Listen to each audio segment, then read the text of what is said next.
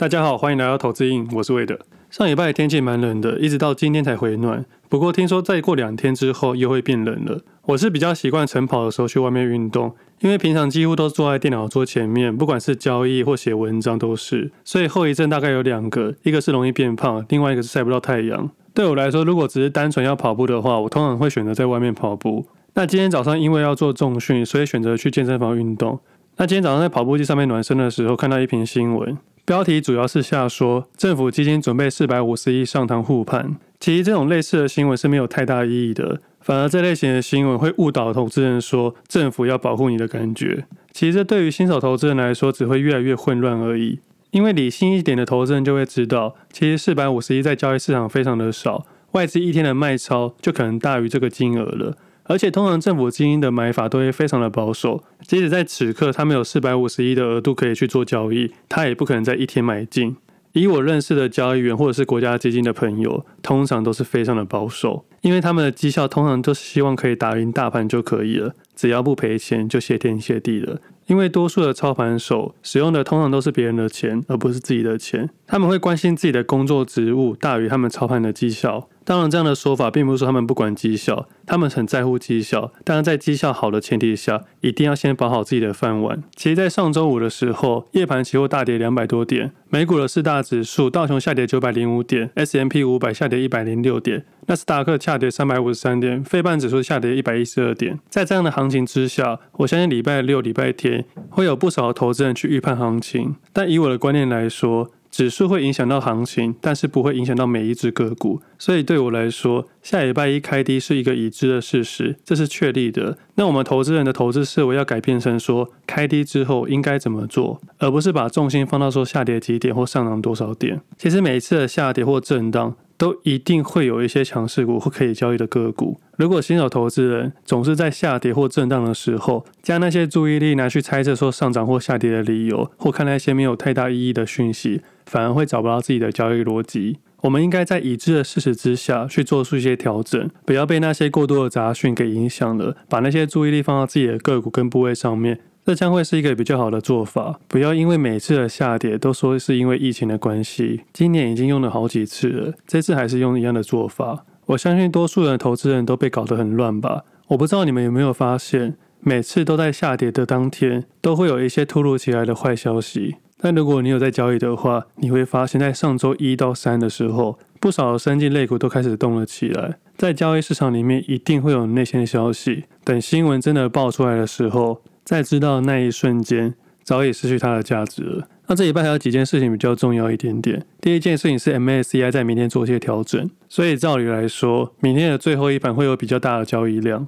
那最后一盘的交易量通常都是大资金做调整，对我们一般投资人是没有太大意义的。所以我们只要知道就好。那另外一件事情就是证券公司被骇客攻击，那他们也陆续在官网上面做些公告。其实像这种类似的事情，对投资人来说是相当困扰的，但是对于证券商也是非常的麻烦。不过我倒是认为啦，系统出问题的部分，证券公司应该要负一些相对的责任，不能每一次出事情都是投资人自己负责，但是赚钱又是他们在赚。而台股市场宕机事件其实层出不穷，常见的有报价错误、库存显示错误、系统无法连线等等。我自己是有遇过一次委出单送出之后，没有及时显示在委托报价上面，看不出是已挂单成功还是失败，结果过了一段时间才跳出来说委托成功，已经成交了。这样子对我的交易其实有很大的麻烦，我的交割额可能不足，或者是在同一个地方曝险了太多的部位。但通常发生这种问题的时候，证券公司都不会负责，他会说你是自己电子下单出的问题，但实际上是他们的系统出的状况啊。但是对于我来说，这种状况不是第一次发生，所以出现时我也去立即性的做出一些动作。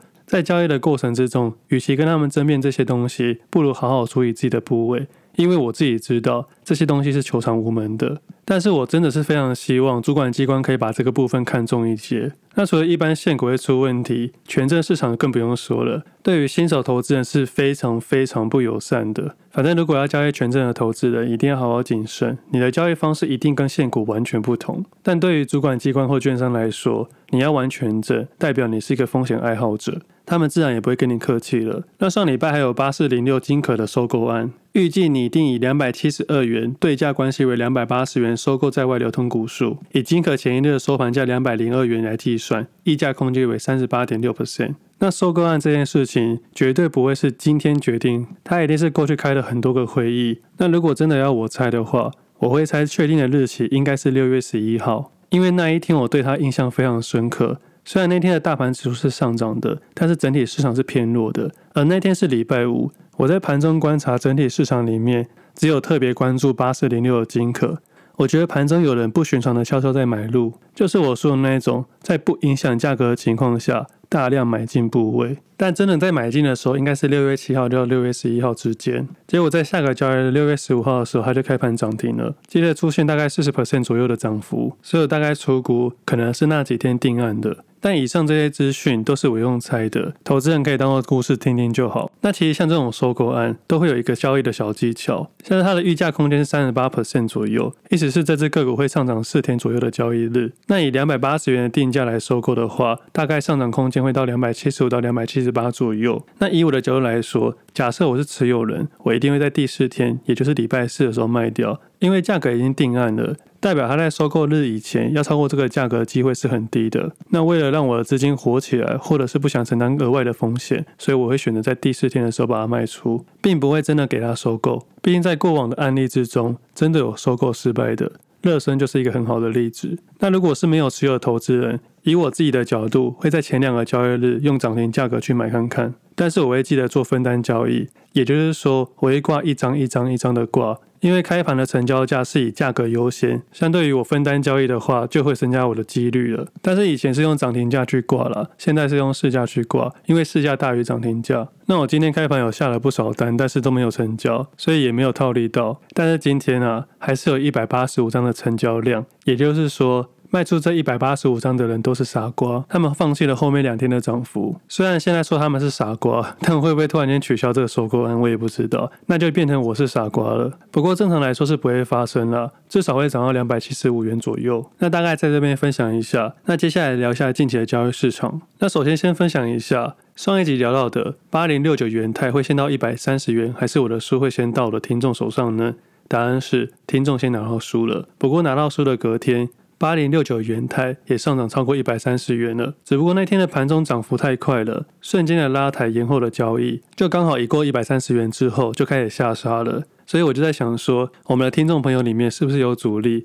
硬要把价格拉到一百三十元，证明它的速度比我的出书速度还要快。不过最后应该还是算我赢了。那这件事情也暂时告一段落，它也功成身退了。那另外还有一件事情，就是十一月二十三号的时候，光磊出现一个上影线，而盘中交易的手法就是书里面的作价的手法，利用滑价的价格把价格拉到涨停板之后，接着观察委托量的铺单量，再一次把部位倒出去。其实这也是一贯的操作手法，我也有把它画在书里面。一开始的原图其实是用手绘的，因为我自己本身不会做图，我只会画图而已，所以当时是画出来就请出版社帮我做图。其实这本书没有股票代号，但这些都是实际市场会发生的事情，发生在过去、现在以及未来。新手投资人可以慢慢去看，有一天你会明白，有经验的投资人一定会发生某些例子会曾经在你身上发生过。之后有机会再分享一下过去交易的例子给各位。那回到自己近期的操作，在上一集节目就有提到，自己把宏达电、华航跟长荣航的主部位全部停利掉了，并且把自己的资金往下放，放在记忆体、被动、细晶圆以及面板上面。但是在当时，我并不知道未来会下跌，我仅仅是坚持自己在有限的资金之下做一些转移。为的是要控制自己的风险，以及控制自己的情绪，所以其实老实说，这一波的下跌我没有赔钱，还意外的赚到钱了。除了现股上面还有获利之外，在选择权的市场上面也有一些获利。我先聊选择权好了，在十一月十九号那天，我主观认为台积电应该会先开高，而自己的获利已经算是还不错的情况下，我愿意先用一些些避险单。当时是选择用 C call。原因是因为预期性的关系，B call 在当时是非常贵的，在上涨趋势的情况下，买方的价格是偏贵的，所以做卖方比较有利。但如果做卖方的情况下，会有超额风险的问题。不过，在持有高水位的库存之中，价格如果真的一去不回的话，我相信我限股的部位可以 cover 我所有选择权的部位。所以，除了工具的使用之外，部位的调控也是非常的重要。在优劣的思考情况下，最后选择用 C call。结果在那天一早的时候。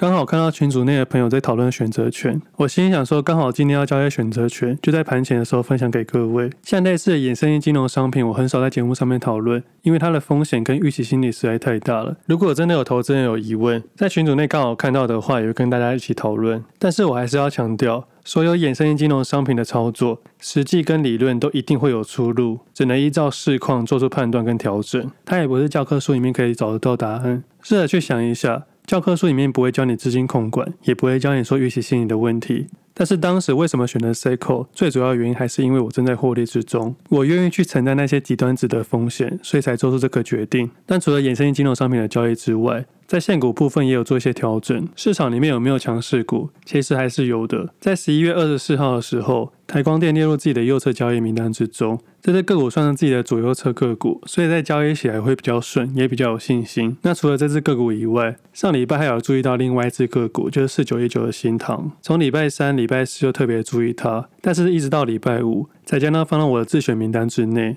这只个股也是上礼拜五的盘中唯一找到的一只观察个股。虽然上礼拜下跌两百八十二点，但是它的盘中真的怪怪的。那今天开盘的表现也是非常的强劲，今天在盘中也有碰到涨停板。其实在这礼拜周末的时候，我在整理一些资料。我预期今天会下跌两百多点，结果一开盘只下跌一百多点，那这也算是出乎我的意料之外。我自己大概在九点十五分的时候，把我自己库存认为的一些弱势股给卖掉，一直到九点半左右的时候，才有出现两百多点的跌幅。当下的瞬间做些摆口，接着开始找市场的强势股。那在盘中找了不少个股，持续做些加码。最后在收盘的时候，光是现股的部分，竟然还有一些获利。这个部分是出乎我意料之外的。我原本想说今天应该做些停损，没想到市场的强势在转换的时候先太弱，再留强，也让今天的交易还算满意。但是老实说，除了早上在跑步机看到那个讯息以外，这几天都没有特别去吸收到什么的财经资讯。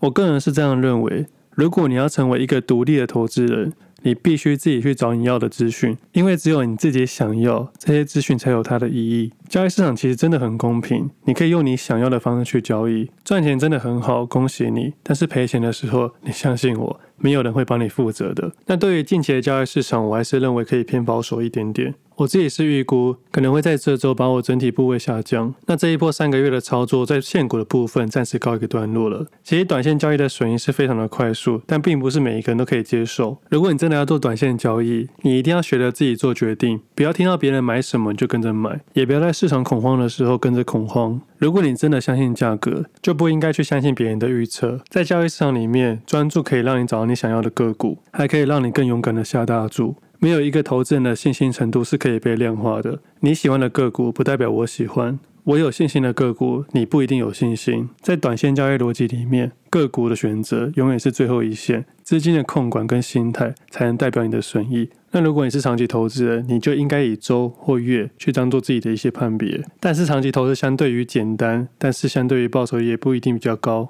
长期投资要面对的问题其实也不少，除了时间成本以外，还要考量到能不能跟上物价膨胀的速度。去年大家很喜欢讨论的台积电，以今年的表现来说，可能刚好抵过物价膨胀，所以不管短线还是长期，都有他们必须面对的问题。